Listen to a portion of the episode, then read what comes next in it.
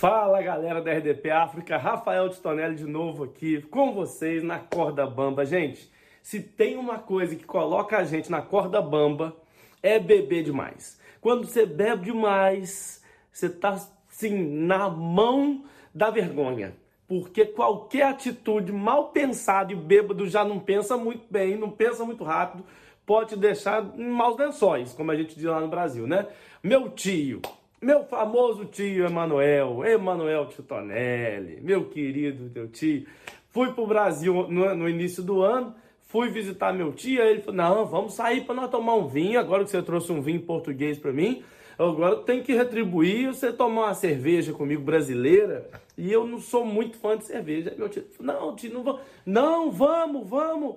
Meu tio bebeu demais, mas bebeu demais, demais. E aí a gente no bar tinha uma mulher olhando para ele, ele a pessoa, a pessoa quando bebe, ela começa a falar mais alto que todo mundo. Não sei se a pessoa fica com falta de audição e aí quer falar alto, entendeu? Que meu tio bebe, ele fala alto e fica rico, porque ele começa a falar com todo mundo que ele nem viu, nunca viu na vida, não conhece, começa assim, ó, gostei desse cara aqui, eu vou pagar uma cerveja, pede uma bebida aí que eu vou pagar. A pessoa fica rica.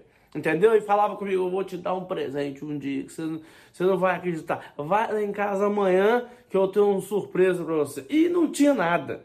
E aí a gente sentado e ele falando alto, uma mulher olhando para ele já incomodada.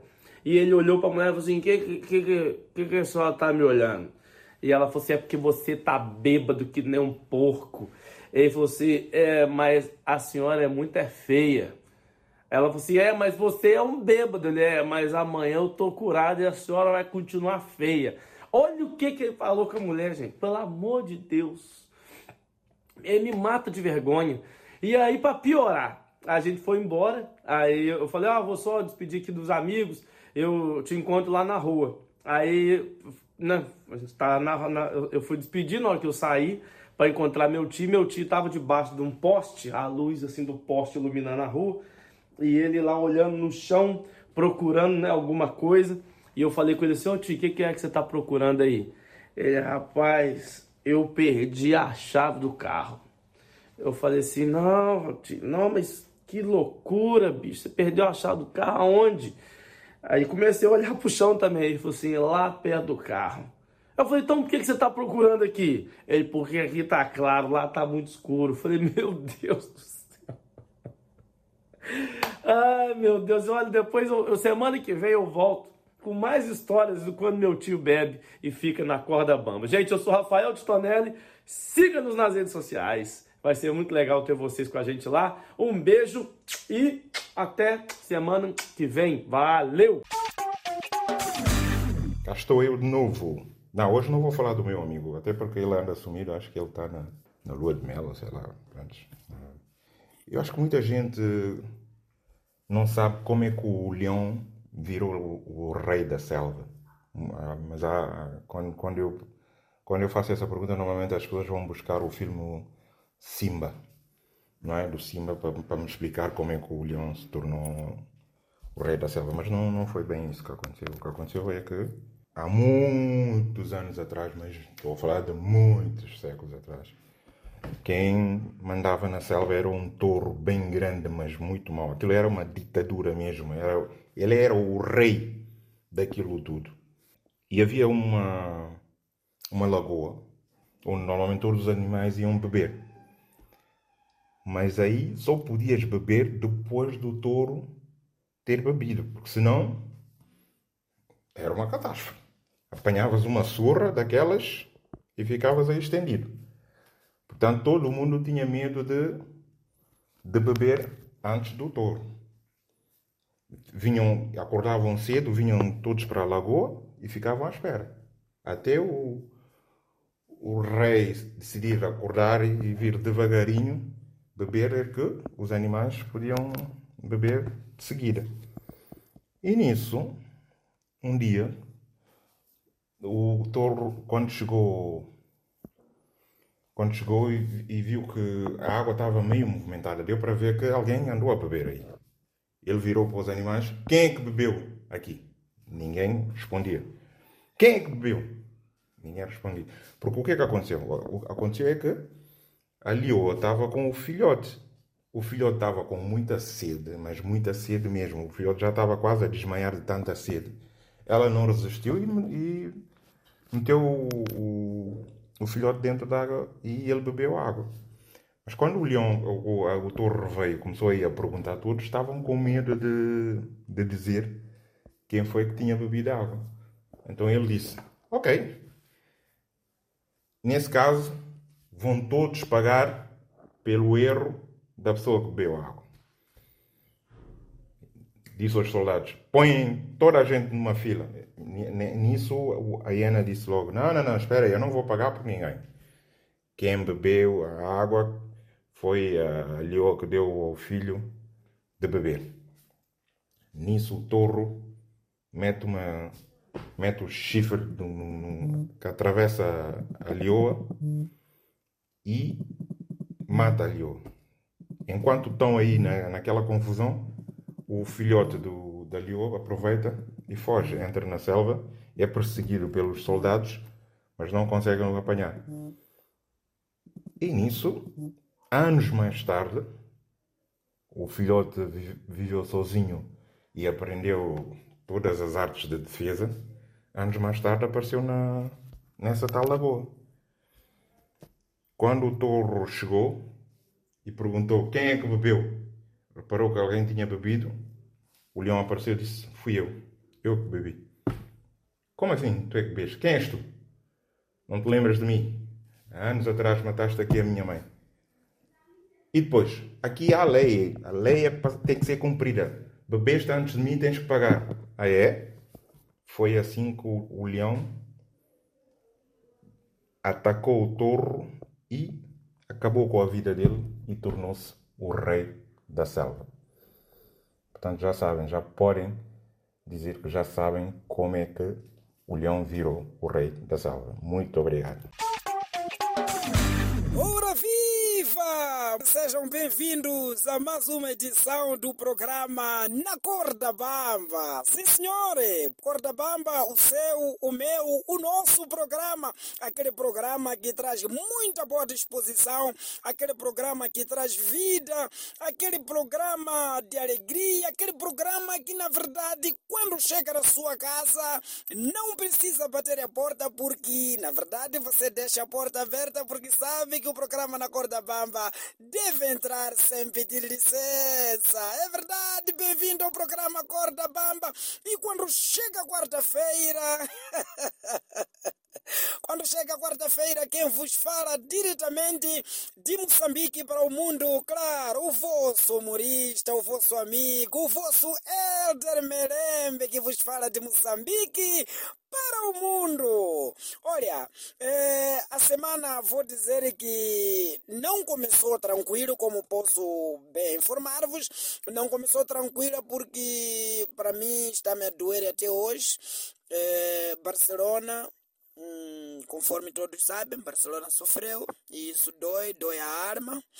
Hum, quando espero o jogo da noite, o Sporting também, mas, mas Sporting também tem que ter modos para Sporting.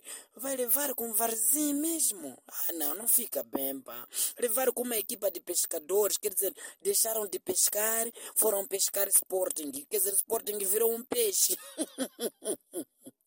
Sporting vai nos fazer um dia dormir e não acordar. Mude lá, olha, Ruben Amorim, mude lá bem, pensa bem e, eu sei que vamos, vamos, vamos, vamos ganhar os próximos jogos, mas o importante é que a equipa tem que estar coesa, tem que estar muito forte, isso é que é muito importante. No meu país, na pátria amada, tudo ainda bem, parabenizar os nossos mambinhas, os nossos pequenotes, que não conseguiram ser campeões da taça, mas pelo menos ficaram em segundos. É um bom, bom, bom, bom, bom, bom boa posição. Isso é muito bom. Parabéns à Federação Moçambicana de Futebol pelo lindo trabalho que está a fazer. Muito bom, muito bom mesmo. Agradecer à Federação Moçambicana de Futebol e todos os funcionários de lá. E dizer a todos os moçambicanos sejam bem-vindos a mais uma semana, a mais uma semana do Corre da Bamba. E hoje é quarta-feira. Portanto, hoje eu venho falar de um rapaz, um miúdo, muito indisciplinado, um miúdo muito traquina. Hum? Era um miúdo na minha zona que era indisciplinado e para além de ser indisciplinado era feio. Quer dizer, ele tinha indisciplina, tinha feieza e, acima de tudo, tinha uma cabeça grande. Até muitas das vezes, quando passava avião aí no bairro por cima, ele não conseguia levantar a cabeça, só indicava assim, tipo, avião, porque não conseguia levantar a cabeça, era cabeça grande. Mas ele era tão indisciplinado que não valia a pena. Hum? É verdade, quando saísse para jogar bola com os amigos, qualquer confusão já era porrada, luta para aqui, e ele batia todos, batia todos, não tinha medo de ninguém. Aliás, nós é que tínhamos medo dele por causa da cabeça dele, era muito grande. Imagina uma cabeça grande te dar cabeçada, você. Quer dizer, só, só olhar a cabeça, você já vinha, tinha que ir apanhar uns três pontos. Imagina quando te dar a cabeça. Era muito grande a cabeça e nós tínhamos medo do rapaz. Então, um belo dia, os pais queriam sair para uma festa, sei lá, então não queriam lhe levar, mas também não podiam lhe deixar fora de casa, porque ele ia fazer estrago e os pais todos os dias tinham problema com os vizinhos por causa desse rapaz. Então, os pais decidiram: vamos deixar esse miúdo dentro de casa, vamos trancar e nós vamos para a festa. E fizeram isso. Os pais foram para a festa. Quando os pais voltam da festa, aí num quintal está cheio de vizinhanças a gritar. Não sei, o pai, o que, o que é que se passa? O que é que se passa? Não, seu filho saiu aqui, veio jogar bola e olha, agrediu meu filho, meu filho já nem dentes não tem. Seu pai disse, não é possível. Nós deixamos nosso filho dentro de casa. O Júnior está dentro de casa. O Júnior não saiu hoje. Como é que vocês querem falar mal do meu filho? Se nada, Júnior saiu, estava a jogar bola nós. Não, não, não, Júnior não saiu. E o Júnior está lá dentro sentado. Os pais abrem a porta, apanham o Júnior sentado. Júnior, como é que as pessoas estão a dizer que, que, que, que você saiu?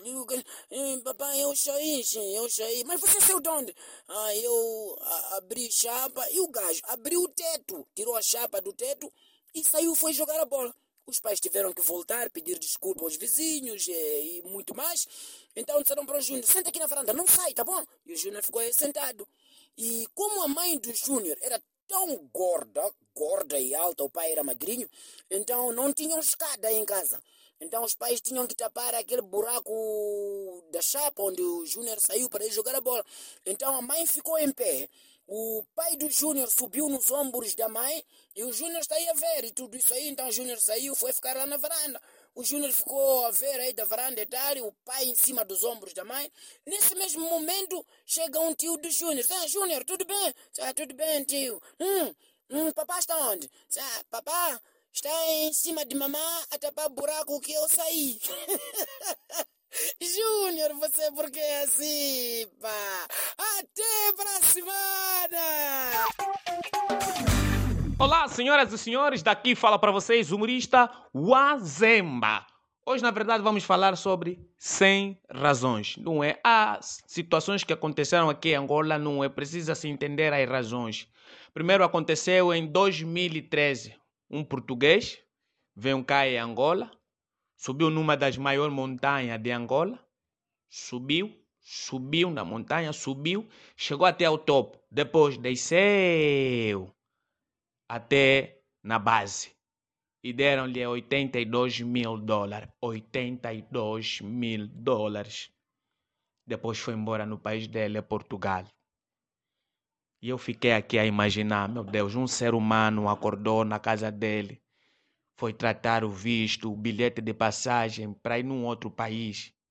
Não é? Num ato da despedida da sua família, sua mulher veio, os filhos vieram para se despedir do pai, ele mesmo olhou nos filhos e a mulher diz: Estou a ir trabalhar, mas fora do país, fiquem bem, que o papai já já voltará.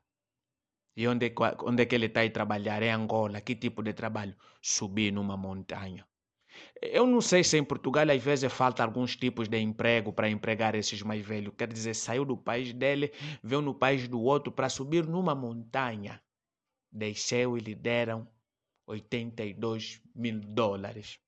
Eu estou aqui a imaginar o homem ao sair de Portugal para Angola, no ele assim no voo, porque é a natureza humana quando alguém está para ir fazer algo, não é um trabalho.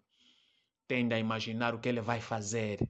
Estou aqui a imaginar ele no, no voo, a imaginar o, o procedimento dele, quer dizer, vai meter a bota, vai pôr um fato macacão, uma, um, um boné e depois vai subir na montanha, vai subir, vai subir, depois vai chegar no topo. E o subconsciente dele diz mesmo, depois vai descer da montanha e vais ganhar 82 mil dólares. Santo Deus, será que esse português bate bem de cabeça?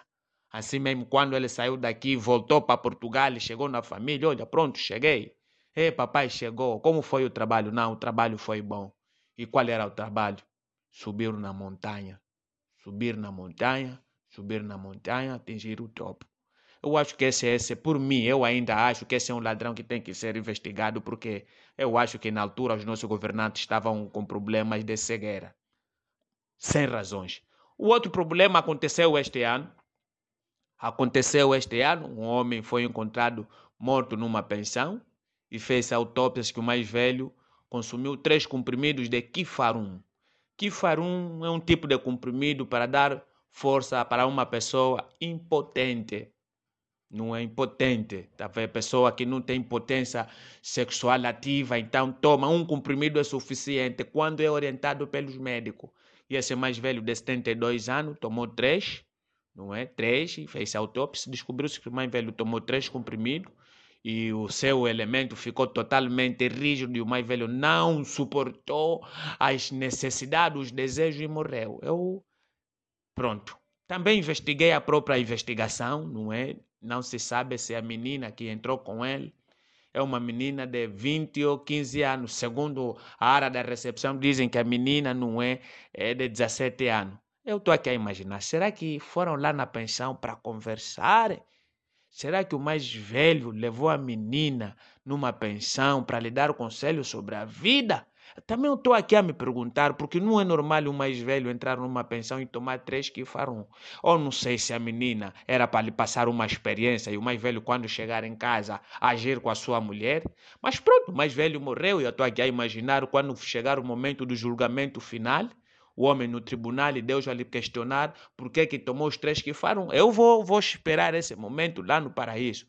Porque se ele ficar lá no paraíso, eu vou discutir com os discípulos, o homem tem que ir diretamente no inferno. E também se ir no inferno, eu vou ir lá discutir com o diabo, falar no diabo, que esse nem merece ficar aqui. Porque um mais velho de 72 anos, tomar três que farão para fazer um ataque mortífero a uma menina de 17 anos, até o próprio diabo fala, vocês estão a exagerar sobre o ato negativo. Mas ei! Mano pessoal, tudo direto? Daqui quem vos fala sou eu, El Chapo, daqui de Cabo Verde. sim, El Chapo sim, é, costa mão. Se eu acharam algo, eu chapo.